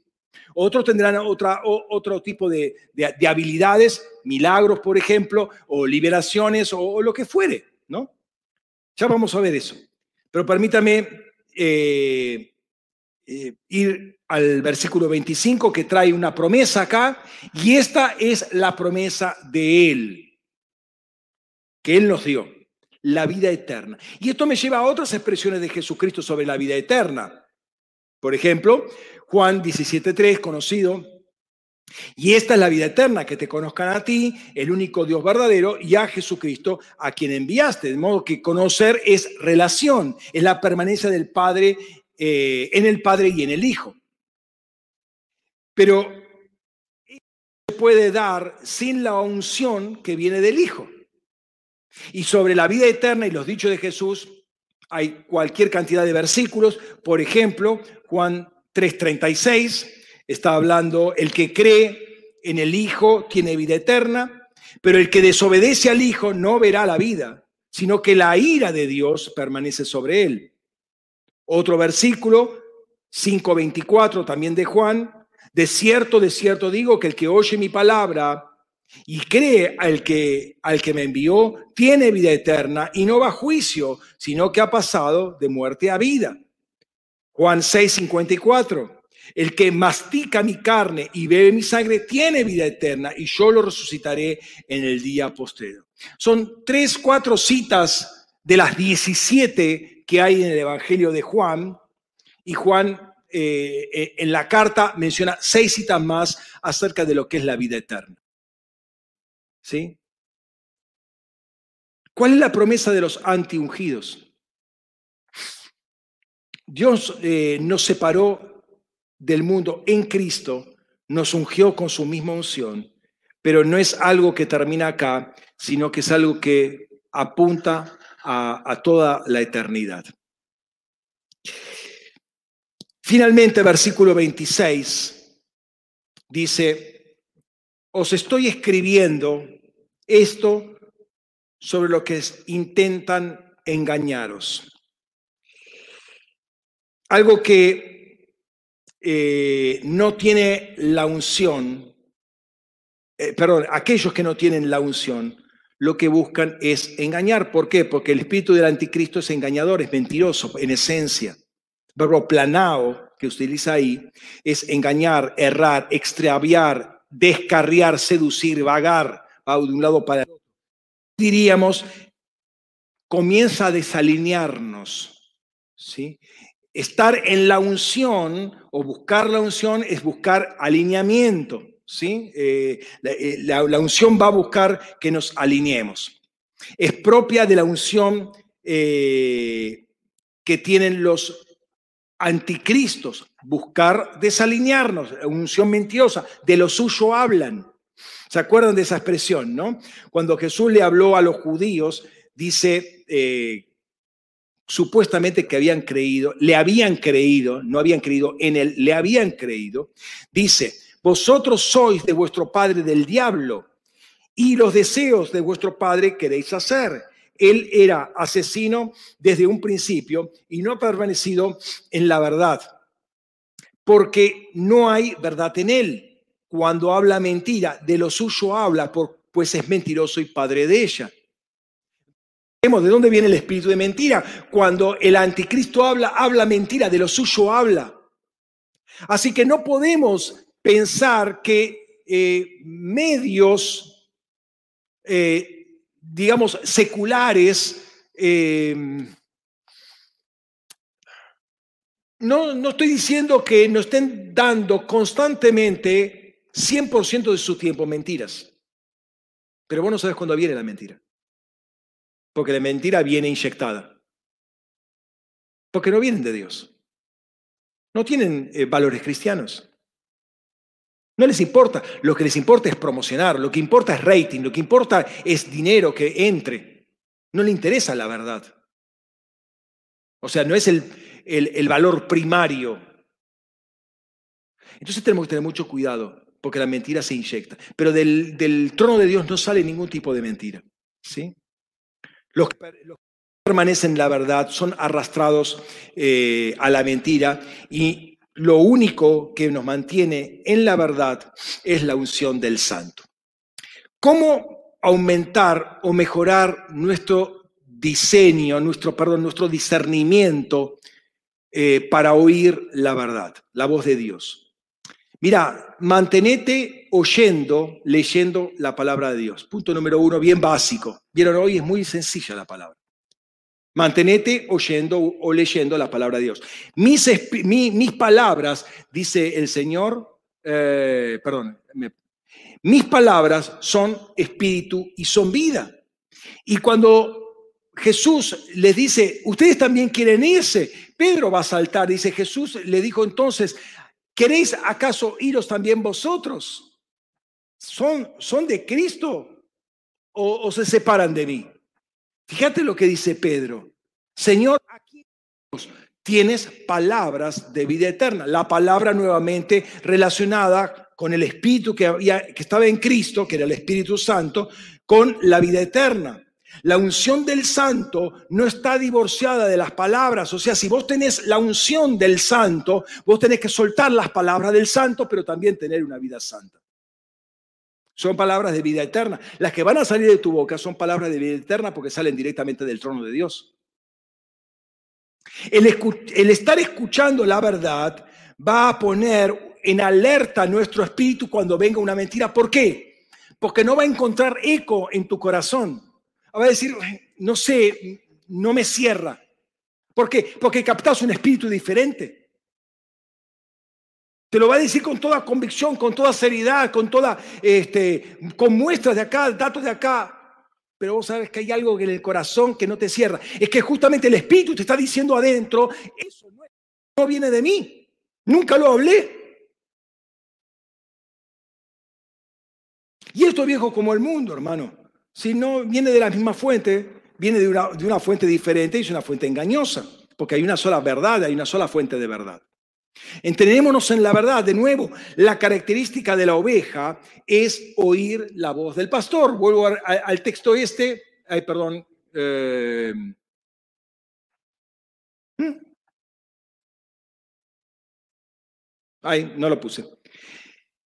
Cuando la saca, dice, van delante de ellas y las ovejas lo siguen porque han conocido su voz. Tenemos que conocer la voz de, Jesús, ¿no? Y eso es clave, básico para las ovejas del Señor. Ser oveja es ser una persona que oye y conoce la voz del Señor. Y de ningún modo seguirán al extraño, sino que huirán de él porque no conocen la voz de los Como ovejas tenemos que tener entrenado nuestro oído. ¿Cómo entrenar? ¿Cómo oímos su voz? Estando con Él, estando cerca de Él, aprendiendo de Él, sujetándonos a, eh, Él, haciendo su voluntad. ¿Sí? Eh, cómo aprendió María a los pies del Señor. Esa es la forma. Hermano, es un evangelio muy básico este. Pero la forma de entrenarse escuchando, escuchando, escuchando, leyendo la palabra de Dios. Ahí vas a conocer, eh, se va a instalar el Espíritu de Cristo en nuestros corazones. Vamos a tener sensibilidad para oír su voz. Entonces viene una palabra y hay algo que te va a hacer eh, decir en el corazón, mm, mm, esto no va. Este, me pasó, me pasó, cuando tuve que vender, cuando tuve que vender mi primer auto, ¿sí? Me vino una persona, eh, le vi la cara y ya, mm, de guiar por, eso solamente. Y me dice, mire que vengo con todo el dinero. Y me mostró el bolsillo, el paquete de, billetes. Mm. Pero lo vi muy, lo vi sospechoso. No me cerraba y me estaba presionando el tipo. Pero me, estás haciendo venir al cohete, me vengo desde Merlo para acá. Este, y yo no quería por esta cuestión cristiana, eh, no ser agresivo, no ser grosero, eh, no romper, destruirle el día, pero no me cerraba, no me cerraba. Y resulta que el tipo era un, un, revendedor de autos. Y no quería tener mucho contacto con la policía. Porque dijo, no, no, no hagas eso, no, lo hago yo. menos, menos, mal que lo hice. Porque si no, hasta ahora estoy pagando las, multas de otro. Pero eh, te dice adentro tuyo, esto no es, esto no viene del Padre. Te lo va a advertir. Te lo va a advertir. Em, por eso es importante un sano, vuelvo a repetir, y completo discipulado inicial y que obviamente después pueda completarse. Si uno aprende una mentira desde el principio, esa mentira se la enseña eh, paradójicamente en la iglesia, es lo que dijimos al principio, ¿no? Eh, y se va repitiendo y repitiendo y repitiendo, y tenés este texto que te dice acá, ves este otro texto y este otro texto y confirma, ves, los dones del Espíritu ya no son para esta época. Las lenguas ya no se hablan más. Y ves, este, mira, este texto acá, este texto acá, ves, los apóstoles siguieron hasta Juan. Este es el último apóstol, en consecuencia ya no hay más apóstoles. ¿Cómo, cómo cambias una iglesia así? ¿Cómo cambias a esas personas?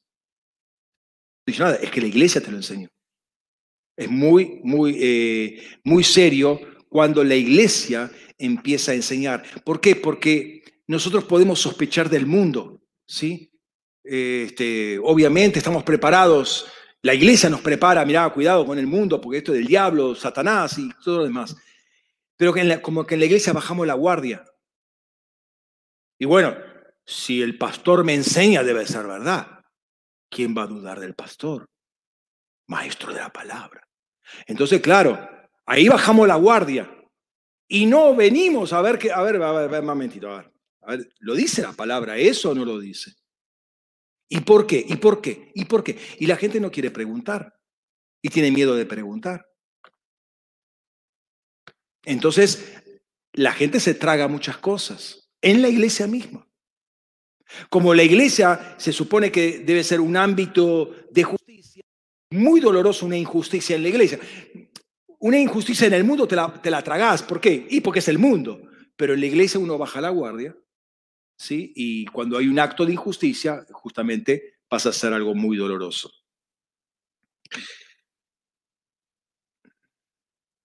Pero pastor, Muchos han sido grandes hombres y mujeres de Dios y no han creído en todo esto que nosotros estamos hablando porque fueron formados con esas enseñanzas. De modo que no son necesariamente, eh, toda esta enseñanza es para ser buenos y efectivos cristianos. Y esto es muy interesante, este punto, este tipo de reflexión, porque eh, se da, escúchame, si Dios que estuvo de brazos cruzados, eh, el Espíritu Santo hasta ahora, que está revelando todo, no, Dios estuvo utilizando, usando a la iglesia con la luz que tenía. Pero vos podés eh, caminar, digamos, en, con una verita o con un spot de, 1500 vatios. Se puede caminar, pero uno va a poder ver un poquito más que el otro. ¿Pudiste, ¿Pudo ser cristiano con, con todo ese conocimiento? Sí, pudo ser cristiano, ciertamente. Lo con esto también, pero puede ser más efectivo. Lo que tenemos que tener cuenta eh, que no podemos nivelar hacia abajo. Dios siempre nos enseña a nivelar para arriba. Dios nos lleva de gloria en gloria. Eh, es muy peligroso decir, bueno, como ellos no lo hicieron, yo tampoco lo voy a hacer. Pero si Dios te está llevando a más, ¿por qué estamos eh, despreciando esa, esa posibilidad? Mira, ellos no tuvieron, estoy diciendo ellos, generaciones pasadas, ¿no? No tuvieron la luz que gracias a Dios tenemos nosotros. Eh, en cierto momento de la luz, en cierto momento de la historia, vino un haz de luz sobre Europa eh, e hizo una palabra, una, una, una porción de un versículo, el justo por la fe vivirá, cambió toda la estructura del cielo de Europa. Es decir, por esta revelación que tuvo Lutero en 1517, eh, aparecieron lenguajes modernos y aparecieron las naciones modernas.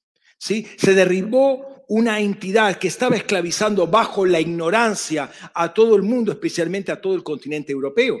Toda la Europa que, eh, estaba bajo la tiranía de Roma y bajo, otros feudos eh, de influencia controladora, todo eso comenzó a derrumbarse por un rayo de luz que apareció.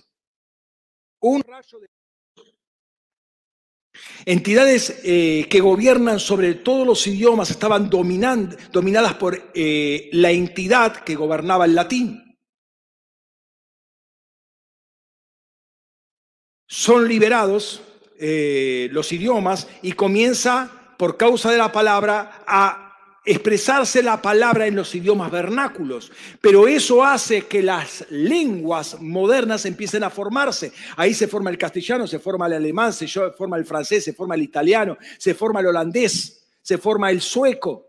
Todas las naciones, todos los idiomas modernos se empiezan a formar a través de, un haz de luz que apareció en la reforma con, con Lutero. Cayeron los reinos antiguos, empiezan a formarse las naciones modernas. Es un proceso, pero empieza desde ese momento. Y empieza todo un avance tecnológico, científico como nunca antes, ah, que hasta el día de hoy no para. Por una palabra. Ahora, lamentablemente muchas iglesias, muchas denominaciones, porque después aparece el pecado que se mete en el medio, empiezan a aparecer las denominaciones. No, pero yo no creo esto, no, pero yo no creo esto. ¿Ya vos te parece? No, ¿qué opinas? Y aparece toda la la teología y toda la filosofía para apagar esa voz profética. Ahora, lamentablemente muchas iglesias se quedaron con ese haz de luz hace 500 años y ya es toda la revelación de Dios. Imagínate, una palabra cambió el cielo de Europa, ¿no? Pablo confiesa que él deja todo atrás y prosigue la meta. ¿Por qué? Porque sabe que hay más. Si con una palabra revolucionó todo el mundo, imagínate, esa fue una gotita simplemente del, del mar de cristal que está delante de Dios. Una gotita. Entonces Pablo confiesa que sigue adelante, que prosigue la meta, él sabe que hay más en Cristo.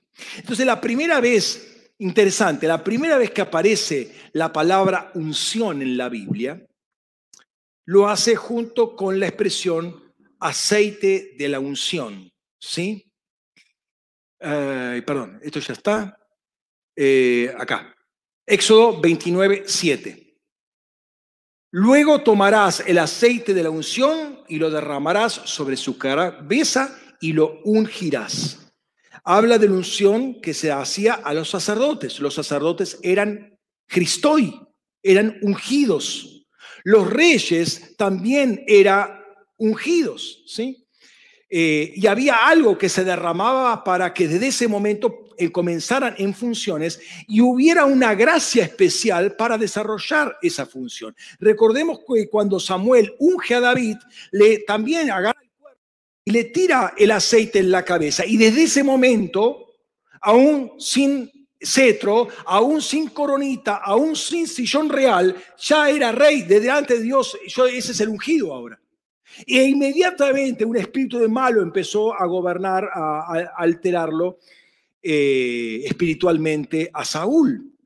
Y llegó este, un momento donde Saúl y Jonatán, su hijo, sabían que David iba a ser el rey. ¿Por qué? Porque estaba la gracia sobre él. Y Saúl se pasó toda la, vida de, su reinado persiguiéndolo a, Saúl. Mirá la, los gastos, la energía y el tiempo que perdió eh, persiguiendo a alguien que no podía ser derrotado nunca, porque la unción estaba sobre él. No tocarás a mis ungidos. Eh, Pablo, eh, perdón, David lo entendió, no tocaré ungido del ¿Qué? Hay la promesa en Salmos. No tocarás a los ungidos.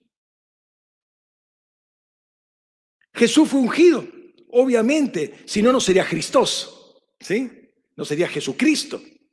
¿Qué pasa cuando uno está ungido? Es que justamente pasa algo dependiendo para qué lo ungió el Señor. Dice en Lucas capítulo 4, cuando empieza su ministerio, versículo 18 y 19, el Espíritu del Señor está sobre mí, por lo cual me ungió para dar buenas noticias a los pobres. Me ha enviado a proclamar la libertad a los cautivos y recuperación de las vistas a los ciegos, para enviar a los oprimidos en libertad, a proclamar el año favorable del Señor. Fue ungido para esto. Todos nosotros somos ungidos para algo. Somos ungidos, somos Cristos, no somos anticristoi. Somos Cristo y somos Cristo, somos ungidos. Entonces tú tienes la unción del santo y eso primeramente te lleva a ser santo. Antes, eh, la, la, ley de la santidad, el código de santidad era algo externo a nosotros, ahora es interno porque el Espíritu Santo muera en nosotros. Pero eso no, no hace que los requerimientos de santidad sean menores, al contrario, son mayores, porque ahora es una posibilidad en nosotros. Antes era una una imposición. Ahora es una naturaleza que está en nosotros. Notemos que antes una cuestión de esfuerzo era, era, frustrante, pero ahora tenemos la unción del santo morando en nosotros. Entonces lo primario es, ser santo posicional y éticamente.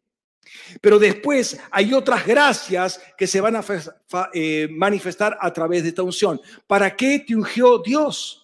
Eso va en relación al propósito de tu vida. ¿Cuál es el propósito de tu vida? ¿Para qué te ungió Dios? Porque ahí hay gracia, ahí el aceite va a fluir en tu vida. No todos tenemos la misma unción, pero ciertamente todos tenemos la unción del santo. Así que vos tenés que saber en qué te ungió Dios, porque Dios está esperando y el mundo está esperando la manifestación de los hijos de Dios, que va a ir de la mano de la unción que vos tenés de, lo Cristo que eres. La Biblia dice, por ejemplo, que el yugo se pudre por causa de la unción. Y sucederá en aquel día, dice Isaías 10, 27, que su yugo será quitado de su cerviz y su terror de ti, y el yugo será deshecho de sus hombros. ¿Sí? ¿Cuál es el yugo que te oprime? Cuando viene el aceite de la unción de lo alto, el yugo se deshace. Entonces, la unción justamente es para liberar. Básicamente, rompe cadenas, rompe, abre puertas. Es la unción.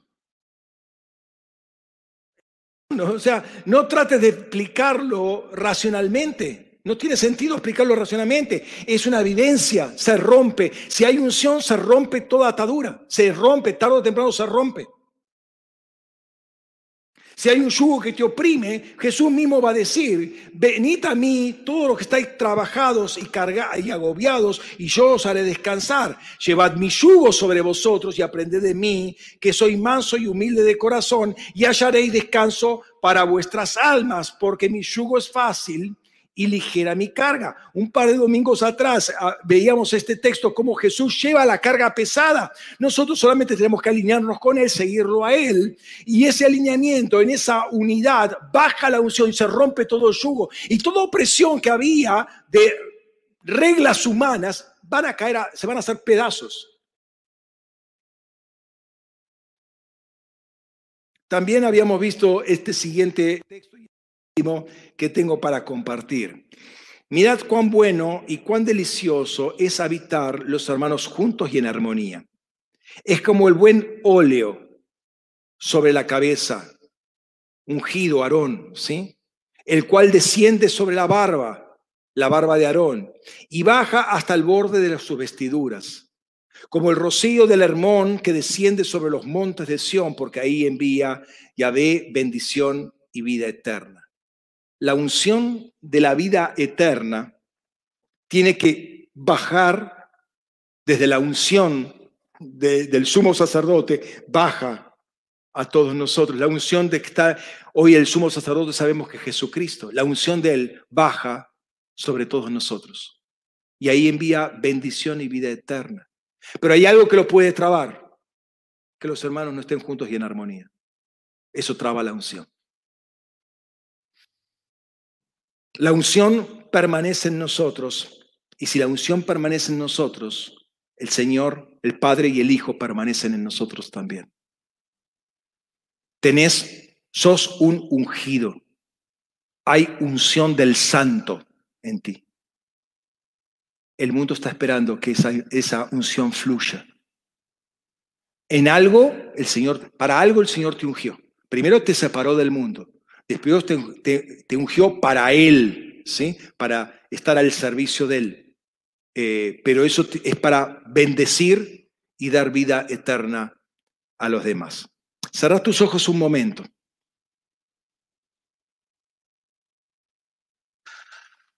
Padre, gracias por este tiempo. Gracias por esta palabra, Señor. Gracias por haber sido ungidos por ti, haber sido separados, escogidos del mundo por ti. Gracias por mismo, la misma unción que estaba en ti, ahora está en nosotros, que tenemos el mismo ADN, que nos unimos por una misma palabra, que replicamos esa palabra que escuchamos en el trono, que viene a nuestro espíritu y la soltamos para que eh, las entidades que están en los celestiales oigan, conozcan, aprendan, sean enseñadas, Señor, drásticamente, violentamente si es necesario, pero que sepan que hay ungidos que están sentados en tronos en los celestiales junto contigo en el nombre de Cristo Jesús. Padre, tomamos esta palabra, Señor, y la ponemos en manos de ángeles en este momento para que corra por todo el partido, que corra por toda la provincia, que corra por toda la nación, que corra, Señor, que corra. Y todas las entidades que han escuchado esta palabra, que sepan que la iglesia es ungida del Señor, no es ungida es ungidas por el ungido. Y suelta palabras que tienen que ser oídas y obedecidas porque son dichas en el nombre que está arriba de todo nombre, muy por encima de todo nombre que se nombra en esta era como en la era que viene. Padre, que esta palabra también que es una palabra de unción, una palabra de aceite fresco que baja desde la cabeza del sumo sacerdote Cristo Jesús y baña todas las vestiduras de la iglesia y baña todo el ser, todo el cuerpo de la iglesia, Señor. Sea la unción del santo, sea la unción que da palabra, sea la unción que escucha la verdad y que habla la verdad, sea la unción del santo que santifica, que separa, Señor, para mostrar al mundo los que son de Cristo y los que no son de Cristo. Sea tu luz, Señor, sobre cada uno de nosotros. Sea tu unción brillando en nuestras vestimentas también, Señor. Porque si corres aceite por la vestimenta, ciertamente las vestimentas van a estar brillando con tu luz. En el nombre de Cristo Jesús. Bendecimos tu nombre, Padre. Señor, si hay un yugo en este momento que tiene que ser quebrado en este momento, en el nombre de Jesús. Sea yugo de enfermedad, sea yugo de dolencia, sea yugo de, de, crisis financiera, cualquier tipo de yugo, yugos mentales, yugos de opresión. En el nombre de Cristo Jesús, se rompe, se pudre ahora el yugo, en el nombre de Jesús.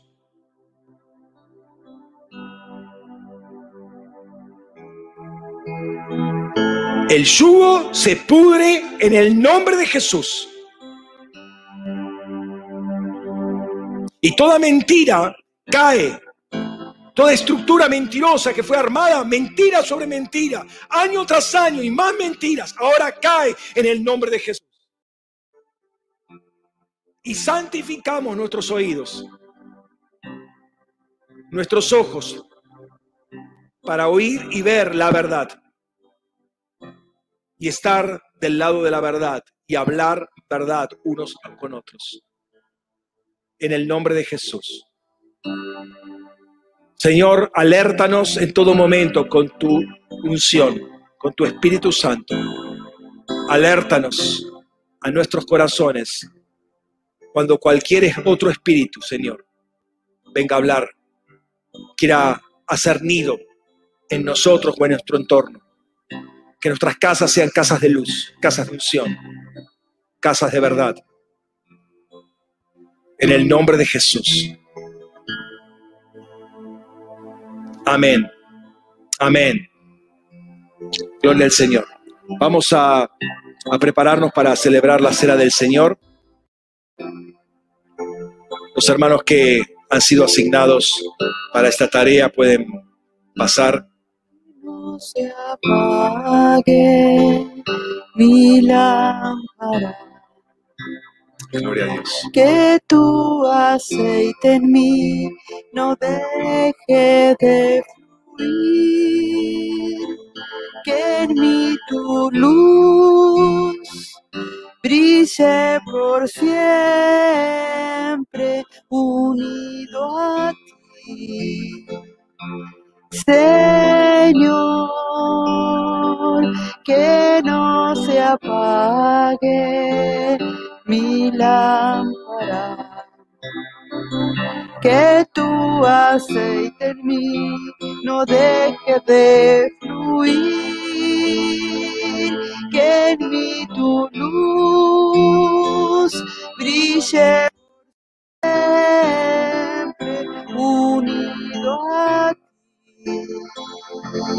Señor, que no se apague mi lámpara. Que tu aceite en mí no deje de fluir. Que en mí tu luz brille por siempre a ti. Señor, quiero ser una lámpara para ti y para mi generación brillar como David. Lámpara quiero ser para mi ciudad y mi nación resplandecer. Quiero ser una lámpara para ti y para mi generación brillar como David, una lámpara quiero ser para mi ciudad y mi nación. Padre, queremos hacer esa lámpara, esa luz. Puesta, Señor, en alto para alumbrar a toda la casa. Señor, una lámpara no se enciende para ponerse abajo de la cama, abajo de un almud, para ponerse bien en alto. Señor, tú nos encendiste como lámparas, tú nos unes como lámparas para ser un candelabro en, eh, en tu iglesia, en la nación, Señor, en esta ciudad también, Padre. Y queremos participar, Señor, porque entre otras cosas que la vida eterna consiste es en participar del pan y de la copa. Si no lo hacemos, no tenemos vida eterna, dice tu palabra. Señor, por eso queremos darte gracias en este momento que podemos hacerlo y celebrarlo con agradecimiento por lo que has hecho en la cruz y a donde nos preparas y a donde nos llevas con tu Espíritu, Señor, a juntarnos nuevamente contigo, Señor. En el nombre de Cristo Jesús bendecimos este pan y esta copa, Señor. Y te damos la gloria y la honra, todo el espacio a ti, Señor. En el nombre de Jesús. Amén. Pueden participar.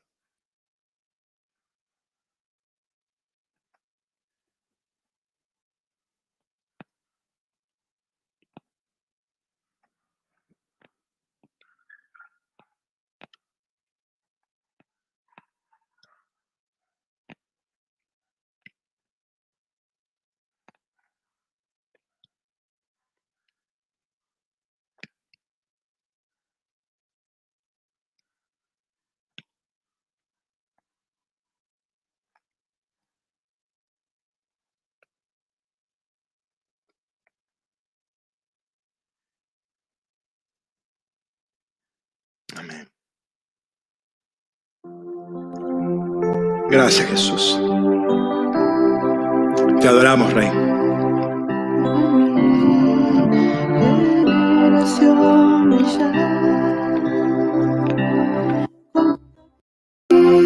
Una Amén, Jesús. Gracias, Rey. Amén. Saludamos a todos los hermanos que nos están siguiendo por internet. Eh, los bendecimos y que tengan una excelente semana. eh, que la unción que tienen se haga notoria en sus casas, en sus trabajos, donde sea que vayan. En el nombre de Cristo Jesús. Bendiciones. Amén. Amén. Bien. Eh,